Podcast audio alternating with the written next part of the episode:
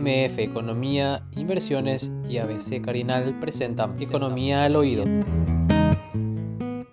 Señora Prince, quedamos en tus manos, ¿eh? porque hoy tenemos varios temas. Tenemos varios temas, sobre todo a nivel de lo que está ocurriendo a nivel internacional y por supuesto cómo eso genera también ciertas turbulencias a nivel regional y obviamente el impacto aquí de alguna manera en Paraguay. El tema petróleo, Manuel, subió. Terrible. Está subiendo fuerte, fuerte presión. en La crisis. Ucrania, Rusia, geopolítica. Sí, ahí Ucrania, Rusia y detrás está Europa y Estados Unidos, ¿verdad? Hay muchas versiones, incluso ya circularon informaciones falsas de, que ya eh, Biden le comunicó a su gabinete que están por bombardear, todo ese tipo de cosas ya estaba circulando ayer. Pero, eh, la, situación es tensa. Hubo la un anuncio oficial de los Estados Unidos pidiéndole a la gente que estaba habitando Ucrania o que habita Ucrania y que es de nacionalidad. Que se retiren del país o que no, no viajen a Ucrania. Esa es la recomendación del gobierno de los Estados por una inminente invasión rusa. Bueno, no sabemos lo que va a pasar, pero que está tensa la situación y esto eh, de alguna manera eh, conmociona eh, las expectativas a nivel mundial es una realidad de esto. ¿eh? Toda Europa que está muy preocupada por lo que está pasando, porque va a repercutir fuertemente en las narices prácticamente de Europa. Pero ¿va a haber o no va a haber guerra? Esa es la pregunta hoy. Así mismo. Y por lo menos Rusia acumuló mucho, mucho, muchos efectivos militares y mucho armamento en la frontera con Ucrania. O sea, por lo menos amenaza ahí. Pero puede ser un saque ¿no? Puede ser un saque, una demostración de fuerza y una presión un poco también a Estados Unidos y a la Unión Europea, ¿verdad? Para sentarse a hablar de algunas cosas. Porque la, preparación de Rusia, digo, de, si de Rusia no se compara a la que tiene Ucrania en materia de, armamento, ejército. Pero acuérdense que la OTAN está ahí muy cerca. No, es uno de los ejércitos más grandes del mundo, el ruso, ¿verdad? Sí, sí, Totalmente. Pese al, apoyo que tiene Ucrania de Estados Unidos y miembros de la OTAN también. La segunda potencia nuclear, ¿no? Pero la situación es tensa y, Demasiado. por supuesto eh, pone nervioso a los mercados y una de las consecuencias que estamos viendo es la del petróleo. No sé, vos hablabas de la bolsa de valores, las bolsas de valores. La bolsa de Nueva York que también ya registró una caída en, lo que respecta al Wall Street, que Manuel evidentemente tiene ahí más información y... Hay cosas que, que, son interesantes de, de, ir viendo a nivel internacional y que, que tienen su impacto final acá, ¿verdad? Eh, en primer lugar, una inflación americana que creo que desde los 80 o algo por el estilo no se ve. Y esto obviamente genera una, una tensión, un riesgo y una, una incertidumbre para, para muchos agentes económicos. Lo que vimos es el caso de Facebook hace rato, hace, hace unos días, ¿verdad? Sí. Fue un caso bastante, bastante eh, llamativo, bastante importante por el hecho de que eh, parecía que parecía que estas empresas de, tecnología son las famosas cinco empresas, ¿verdad? Eh, a ver si me, si me ayudan. Amazon, Facebook, eh, que se llama Meta también hoy, ¿verdad? Em, este, Google, Apple, ¿y cuál falta? Falta una. Microsoft puede ser. Puede ser. Bueno, la, la, quinta empresa en realidad empieza, empezamos a encontrar que había una consideración de los, de los agentes económicos y de los inversores en general de que estas empresas nunca iban a caer, de que nunca iba a bajar, ¿verdad? Tenemos una reducción, y acá estaba mirando, estaba mirando eh, unos datos de lo que se llama el Standard Poor's 500. El Standard Poor's 500 es, es la la, agrupación de las 500 empresas más importantes que hay cotizando en la bolsa, es donde la mayoría de la gente invierte sus ahorros. Fíjense que estamos hablando de que si es que la gente si deja de creer de alguna manera que estos crecimientos van a ser importantes, posiblemente una parte de ese dinero venga hacia esta parte del mundo. Una parte de este dinero que se invierte en bolsas puede ser un dinero que se invierta también en activos físicos. ¿verdad? Entonces, para, para países como el nuestro, que son países que están en, un, en un esquema de estabilidad relativamente importante, hace un tiempo relativamente largo también, una partecita de estos volúmenes de dinero pueden ser muy importantes y pueden generar realmente transformaciones importantes dentro de nuestra economía. El Standard Poor's 500 en el último mes cayó 6,5%. Esto es muy parecida, esta, esta situación es muy parecida a la que tenía el Standard Poor's 500 antes de la crisis del 2008. También había una situación. ¿Y qué es lo que pasa? Vos estás invirtiendo en una empresa como Facebook. Eh, Facebook hace sus, su, su, análisis de fin de, de, cierre de balance y en el análisis de cierre de balance te das cuenta de que no gana plata. Entonces, el problema que tenés es, no que no ganó plata en ese momento, el problema que tenés es que no podés predecir hacia dónde se va a ir ese, ese crecimiento. Entonces hay mucha gente asustada y vendiendo y poca gente con ganas de comprar ese tipo de acciones. Esto viene subiendo. Si nosotros miramos el, el Standard Poor's 500 en los últimos eh, cinco años, desde la caída, desde, desde, desde la llegada, perdón, de, de la pandemia, allá por principio de febrero del año 2020, ahí se produce una caída, una caída relativamente importante. Fíjense que el, el índice estaba en 2.300 más o menos en aquel momento. Hoy tenemos un índice en 4.700, o sea, más del doble. Creció hasta fines del año pasado. Y desde fines del año pasado. Eso es antes de la pandemia. Claro. no, antes de la pandemia nosotros teníamos 3.300 más o menos. Viene el, el primer, lo primero que generó la pandemia fue un gran susto. Cae a 2.300. De 3.300 cae a 2.300. Cierra el año 2021 con un índice de 4.700 más o menos. O sea, más Muy por encima de lo que estaba. Y 2.300 estaba, eh, estaba al inicio de la pandemia y ahora está 4.700, más del doble. O sea, tuvo más de 100% de crecimiento.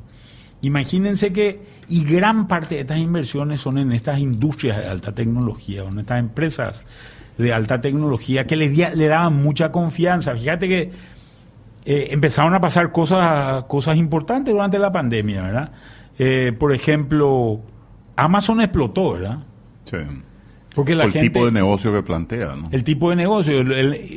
nosotros a nuestro nivel, el negocio de delivery explotó en general, ¿verdad? Y eso eso fue una, una cuestión importante. Pero después la enseñanza a distancia, digo, por la computadora, por el servicio de internet, la gente encerrada que también buscaba alguna manera de conectarse. Exactamente, todo lo que era, incluso hace poco hubo una, una compra muy importante de, una de las plataformas de, juegos más importantes por parte de Microsoft, eh, que produce estos juegos, no me acuerdo ahora el nombre, eh, pero estos juegos donde te metes bala con, con, tu amigo, básicamente, cariñosamente. virtualmente. virtualmente y y, que juegan muchos chicos, porque todo esto generó un impacto muy importante durante, eh, durante la pandemia. Sin embargo, encontramos una caída después de un incremento de, del orden del 100% o de más del 100%, encontramos en el último mes una caída de 6,5% de consistentemente. Empiezan a, empiezan a ver se empiezan a, ver también los reportes de las nuevas empresas de tecnología. A esto le tenés que sumar la inflación americana. O sea, si yo ya tengo problemas en decir a la pucha, parece que estas empresas no ganan la plata que, que, decían que iban a ganar, por un lado, y por otro lado tengo un problema inflacionario, que lo que va a hacer es, va a generar un incremento de tasas. Hoy se está hablando que en Estados Unidos podrían haber hasta seis incrementos de tasas. ¿verdad? Seis incrementos de tasas quiere decir una tasa de referencia, que hoy está en 0,25, una tasa de referencia de 1,5. Eso encarece el dinero eh, eh, a nivel internacional y todas estas empresas tienen un incremento de costos. Si hoy tienen pérdida, van a tener pérdidas más grandes en el futuro. Y es una aspiradora de dólares también a nivel mundial. Es una aspiradora de dólares dado que, dado que sea, se, eh, haya, que, que, haya donde invertir, ¿verdad? Pero si vos estás viendo que gran parte de esos de esas inversiones se pueden ir a empresas que pueden perder dinero o que pueden ganar menos dinero del que ya del que ya ganaron, posiblemente ese parte de ese capital se asuste, ¿verdad? Y tenga, normalmente cuando el capital se asusta, no invierten en lo que se llama renta variable, no invierten en acciones y se mudan a bonos, ¿verdad? Entonces dice, yo me voy a ir nomás a un bono, eh, el caso de un bono soberano de Paraguay, por ejemplo, me voy a un bono soberano de este país que parece que anda más o menos bien, y, me paga un monto fijo, seguro, y garantizo mis ahorros. Normalmente en este tipo de, circunstancias ocurre eh, estas cosas. Pero, y ocurre también con intermediarios que, que, se dan en la economía de Paraguay, ¿verdad? ¿Cuáles son los intermediarios que se pueden dar? Y un banco que le presta a un banco paraguayo, un banco internacional grande que emite un bono, toma dinero a valores relativamente bajos por, por, el, por la medición de riesgo que existe, no tanto por, por, la tasa de interés, eh, generan un spread menor con relación al, valor que tienen anteriormente y ese banco puede tomar y salirse de, esa posición. Y venís a un país donde tenés, eh, si bien tenés un nivel de riesgo determinado, tenés tasas, tasas de interés positivas, cosas que, por ejemplo, en Europa tenés tasa de interés negativa en muchos casos. Eh, en Estados Unidos podés llegar a tener tasa de interés negativa invirtiendo en ciertas cosas y la bolsa parecería ser que puede dejar de ser una alternativa. Obviamente existen también otros productos, commodities, eh, oro, etcétera, que son, que son cosas en las que, eh, en las que se puede invertir. Así que hay una situación yo, esto que estoy contando es una historia que puede ser una historia distinta, ¿verdad? A la historia que veníamos siguiendo. ¿Cuál es la historia que veníamos siguiendo? La historia que veníamos siguiendo es un incremento de tasa de interés. Ese incremento de tasa de interés atrae dólares, actúa de, de aspiradora, chupa dólares del mundo y esos dólares eh, se, se te devalúan. Pero por ahí, por estos niveles de riesgo percibidos dentro de la bolsa, podríamos ver de que una parte de este dinero, y estamos hablando de trillones de dólares, ¿verdad? De números realmente muy grandes eh, a nivel mundial. Eso, una partecita de esos trillones de dólares podría venir a esta parte del mundo y, eso podría compensar algunas, algunas, algunos de los faltantes de dólares que nosotros vamos a tener, faltantes de dólares originados, por ejemplo, en, en la pérdida de exportaciones que vamos a tener este año por efecto de la sequía. Acá no pasó el nombre de la empresa de juegos. Blizzard se escribe. No sé cómo se lee.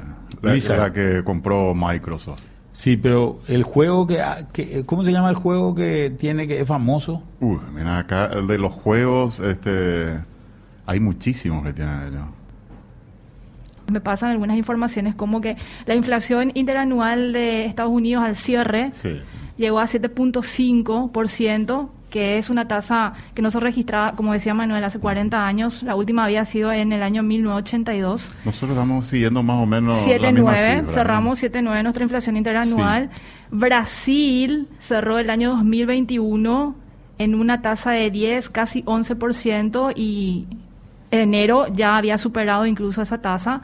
Y Argentina cerró el año 2021, que a Manuel le gusta tanto compararnos con Argentina cerró por encima del 50%. Para este año se espera incluso que sobrepase el 40%, pese a que en el presupuesto general de la Argentina se había contemplado una tasa inflacionaria del 30%. Así vos que... que la discusión ahora en la Argentina, estoy viendo los titulares nomás, es la suba de tarifa. O sea, si hablamos de inflación, y bueno, está dividiendo políticamente incluso al gobierno de la Argentina. Acá estoy viendo las cinco grandes empresas, Manuel, para reiterar. Apple, Microsoft, Amazon, Alphabet, que es Google, y Meta, que es Facebook. las cinco grandes empresas, para reiterar un poco. Los cinco gigantes. Los cinco gigantes. Y en estos días eh, se habló de que eh, Facebook había perdido una gran cantidad de, digamos, se, desvalorizó por un monto gigantesco en 24. 261 mil, millones de, Seguro, pues 27 mil yo fijé en la, cabeza que se había hablado en un solo día. Yo 260 mil el, el Que se erosionó. Así le llama, ¿verdad, Manuel? Ese es el término. Digo nomás, pues, Paraguay, pues, por, los números que estabas mencionando, nomás, Manuel, Paraguay un Producto Interno Bruto de cuánto? 38, 40 mil millones de dólares. Sí. Y una sola empresa de estas... pierde, el PIB de la Argentina casi. El PIB de la Argentina. para, dimensionar nomás de qué estamos hablando, ¿no? La, eh, lo, que decía, la, las empresas, estas empresas de tecnología perdieron más o menos... Eh, en el orden de un trillón de dólares en, la, en, el, en los últimos meses. Nada eh, despreciable. No, Facebook es la que sacó su, su, su informe, su, balance, digamos, primera. ¿verdad? Pero hay pérdidas en Google, hay pérdidas en Apple, hay pérdidas en, en todas estas empresas.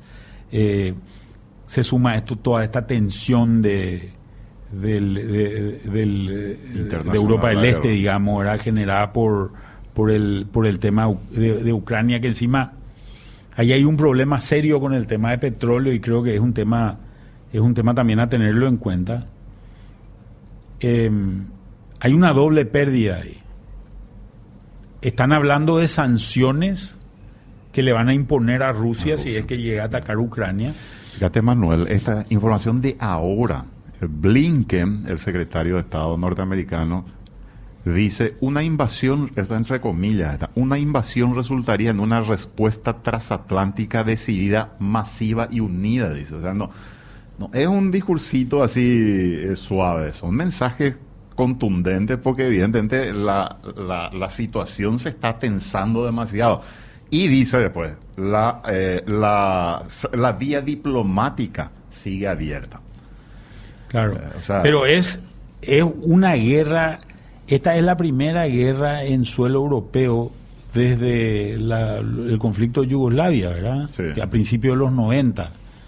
Eh, y, en realidad involucrando a una potencia, ¿verdad? En aquel momento no era una potencia, ahora sí está involucrando a una de las potencias nucleares del mundo. Pero yendo al, plano económico, el principal proveedor de gas de, de Europa es Rusia. Rusia tiene gasoductos. Yo tengo entendido que Estados Unidos está mandando barcos con gas para sustituir esto a, a, Europa, ¿verdad? Para, para, que, para que puedan tranquilamente hacer las sanciones, digamos, por llamarlo de alguna manera. Gran parte del gas se usa hoy en, en calefacción fundamentalmente, en, en, en, las casas y en las oficinas, en, las viviendas en general en, Europa. Esto sería un costo muy alto para, para, para Europa, porque van a tener que cambiar el, la provisión de gas, si es que tienen que hacerle sanciones y no comprar, no comprar gas de Rusia, van a tener que generar eh, esto a nivel a, a, base de petróleo. Esto puede generar un impacto más grande en el precio del petróleo más grande que el que ya tenemos todavía hoy. No sé cuánto está exactamente el precio hoy, pero... El precio del petróleo estaba a 95 ayer cuando... El, el Brent, ¿verdad? Que es, el, que es el, el, de referencia. O sea, estamos seguramente en una trayectoria que si esto no, no para, hay, un, hay, hay un, una cuestión a favor de esto, ¿verdad? Que es el hecho de que, de que está terminando el invierno del norte. ¿verdad? Entonces... La demanda va a ir... Posiblemente la demanda va a ir disminuyendo, ¿verdad? Con, el, eh, con, ese tipo de necesidades, pero de todos modos ellos tienen sistemas de gas que usan también para otras cosas, ¿verdad? La cocina, etcétera, ¿verdad? Eh, pero siempre hay una estacionalidad mucho más fuerte durante el invierno, ¿verdad? Entonces, eso podría ayudar a aplacar un poco más si es que si es que se desata el conflicto, ¿verdad? Que es lo que, lo, lo, que he temido por mucha gente, ¿verdad? ABC recoge en su espacio internacional que el petróleo Brent bajó en 0,15% hasta ubicarse en 91,38 dólares. Esto fue al cierre de ¿cuánto ayer. el Brent?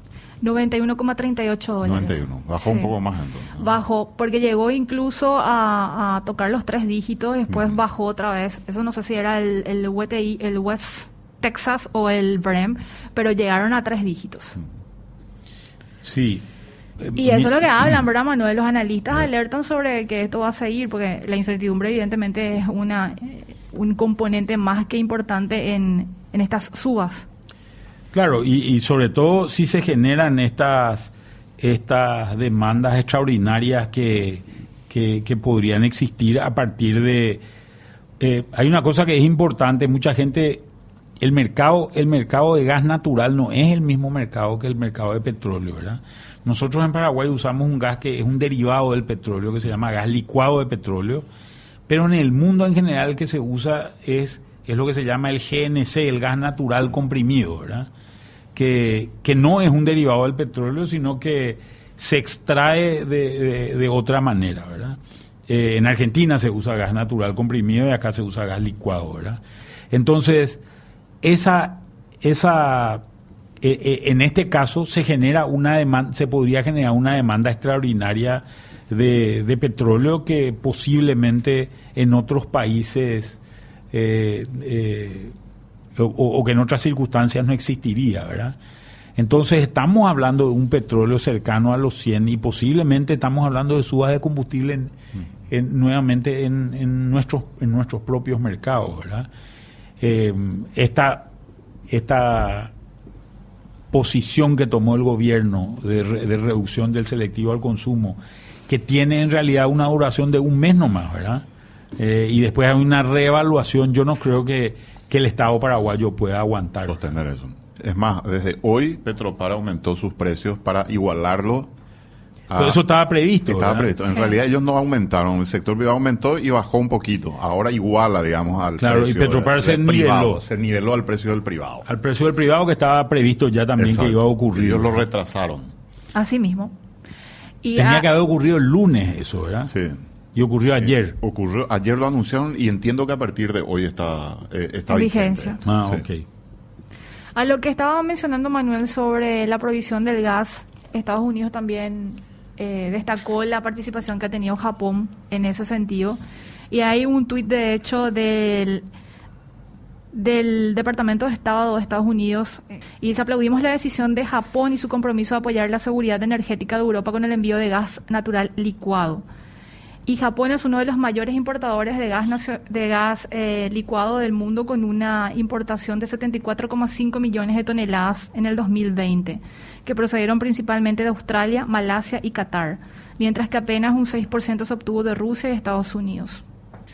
Bueno, esto es lo que está pasando, eh, digamos, en, a nivel internacional con varios indicadores. Vos lo que decías, Manuel, es, todo esto te indica que la presión inflacionaria va a seguir por los Estados Unidos, por lo del petróleo, son dos elementos que nosotros no podemos manejar y que impactan directamente en la estructura de costos de todo lo que se de produce, todo el mundo, ¿verdad? De todo el mundo y, y, de todos los servicios que prestamos también.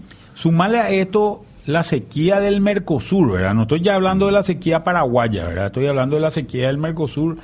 Se estaba hablando de 20 millones de toneladas, estos son números del, del USDA, el UDA es muy precavido en los números que dice. Hoy está hablando en, Paraguay de 6, 6, millones y medio de toneladas, cuando todo el mundo está hablando ya de 4 millones en, en Paraguay.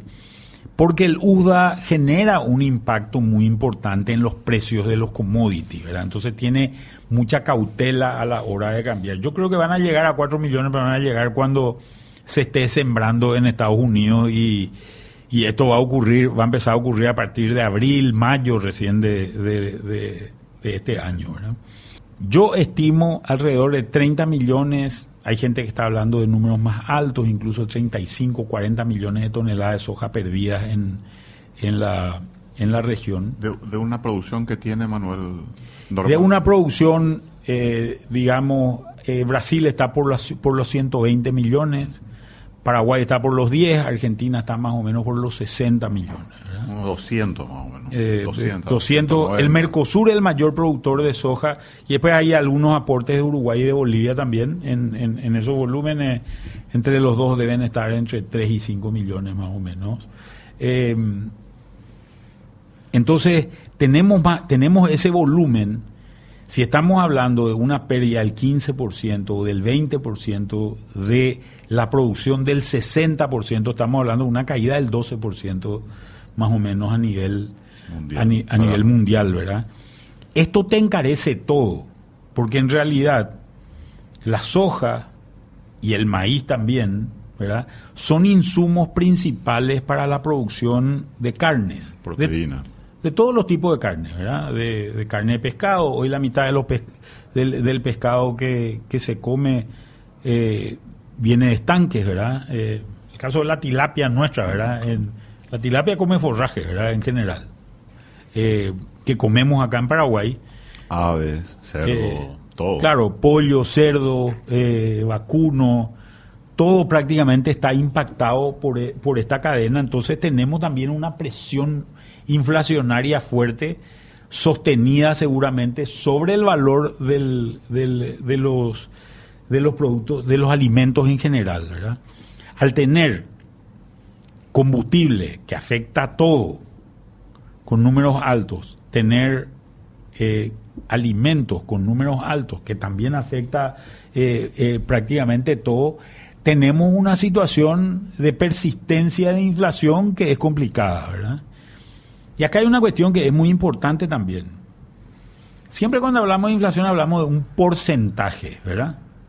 Hoy estamos hablando de 7 y pico por ciento, 7,90 para el caso de Paraguay, eh, 7,50 para el caso de Estados Unidos. En realidad estamos hablando de variaciones de precios. La inflación bajará el día que esa inflación que hoy es de 7,90 quede en 4. No quiere decir que los precios van a bajar.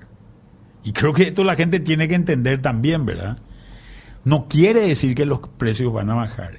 Creo yo que estamos entrando a una etapa de precios más elevados. En general, y nos vamos a quedar en eso. lo que debería desacelerarse el aumento de precios, o sea, crecer en menor proporción, digamos, para Va a crecer menos rápido, ¿verdad? Uno tiene en la mente a veces eso que vos decís, Manuel, que es menor, entonces bajaron los precios. En realidad no bajaron los precios, siguen subiendo, pero a menor ritmo. Claro, una cosa que yo le decía, nosotros hablamos muchas veces del problema de la sequía en la soja, pero Ojo, la sequía fue en todo el sector agrícola. Entonces, por ejemplo, la lechuga tuvo sequía, el tomate tuvo sequía y no fue una sequía paraguaya. Si nosotros tenemos problemas, si el productor de tomate o el productor de lechuga paraguayo, que ya le es lo difícil producir eso porque, porque el fresco paraguayo de enero no es muy importante normalmente. Entonces, pero hoy con esta sequía tuvo problemas serios ¿Qué es lo que haría si la sequía es solamente paraguaya? Seguramente el supermercado va a traer, va a traer producto de la Argentina. Y, y va a traer producto de la Argentina, posiblemente va a tratar de importar un producto, pero en Argentina también hay escasez de lechuga, ¿verdad? Entonces el precio al cual va a importar también va a ser un precio, un precio más elevado, ¿verdad? Y esa es una situación que complejiza toda la canasta en general y afecta a toda la canasta en general y, posiblemente sea una, una, una situación medio persistente a lo largo del tiempo. ¿verdad? Yo creo que las amas de casa se dan cuenta de estos impactos que estamos, que estamos hablando. ¿verdad? Una cuestión que estoy leyendo hoy, Manuel, en ABC, el informe del IMAEB, el indicador de mensual, de actividad. actividad. económica, habla de que en diciembre eh, cayó la, el, el sector construcciones digo como tendencia nomás, pese a que el año pasado fue un componente muy importante porque estiman que su expansión fue del 14%, o sea, un sector que, que colaboró un poco para, para eh, de alguna manera, este, tener un, menor impacto en la, en la caída del PIB. Pero me llama la atención, ¿verdad? Como tendencia, un mes donde normalmente hay mucha actividad. Pero se estaba previendo luego eso, Manuel. Lo que pasa es que gran parte de la caída es por el sector público, ¿verdad? Y es la desaceleración del sector público. Fíjate que nuestro sector público históricamente... Ahí, tenemos en imágenes, si quieren ir fijándose para aquellos que tengan el televisor o el teléfono pueden ver ahí la, tendencia, digamos, ¿verdad? Nuestro sector nuestro sector público históricamente sostiene, eh, digamos, el gasto de infraestructura sobre la base sobre la base de la deuda, ¿verdad? Utiliza la deuda como, como, como financiamiento para eso, más algunas otras cosas que, que están especificadas en la ley. Por ejemplo, la ley de FONACIDE dice que el 27% de los recursos que provienen de la venta de energía a Brasil van a ir a, obras de infraestructura. Y todo vino de contramano, ¿verdad? En ese sentido. Primer, primer punto, se vendió mucho menos energía eh, a Brasil porque se produjo menos energía y hizo más calor y Paraguay demandó más energía. Entonces, ese rubro es un rubro que, está, que se está reduciendo, ¿verdad? Por otro lado, el Banco Central, eh, perdón, el Ministerio de Hacienda normalmente hacía emisiones de bonos soberanos del orden de los 500 millones de dólares, usaba 200 millones de dólares o 150 millones de dólares para, para pagar capital de deuda vieja y el resto lo invertía en, en eh, obras. En obras. Ese número bajó también. La autorización que hay en el, en el presupuesto es de, de 300 millones de dólares nomás. Es bastante menor que la que hubo años anteriores entonces, más o menos hay una retracción del orden de los 500 millones en la capacidad de financiamiento que tiene el Estado de la obra pública, ¿verdad? ¿Qué es lo que hizo el Ministerio de Hacienda? Habló con el ministro de, Obra Pública y le digo cortar, la, el, cortar el chorro acá, ¿verdad? Para cerrar el año también. para, para cerrar el año, para, para tratar de converger hacia un hacia, una, hacia un déficit menor, ¿verdad? Eh, y, y acá hay una preocupación, que es la preocupación que nosotros siempre manifestamos en este programa, ¿verdad? De que ese déficit no se vuelva estructural por otras causas, ¿verdad? Vinculada, por ejemplo, a los déficits, a, los déficits de las jubilaciones del, del sector público vinculados a la caja fiscal, ¿verdad? Porque ahí sí que tenés un problema, un problema serio. ¿Cómo financiás ese déficit? eh, expandís eh, la, cantidad de, la cantidad de dinero y generás, generás un impulso mayor a la inflación del que ya tenés, ¿verdad? Del que ya tenés importado por, por todas estas causales de las que hablábamos anteriormente. MF Economía Inversiones. Ideas globales para necesidades locales. Visítanos en www.mf.com.py.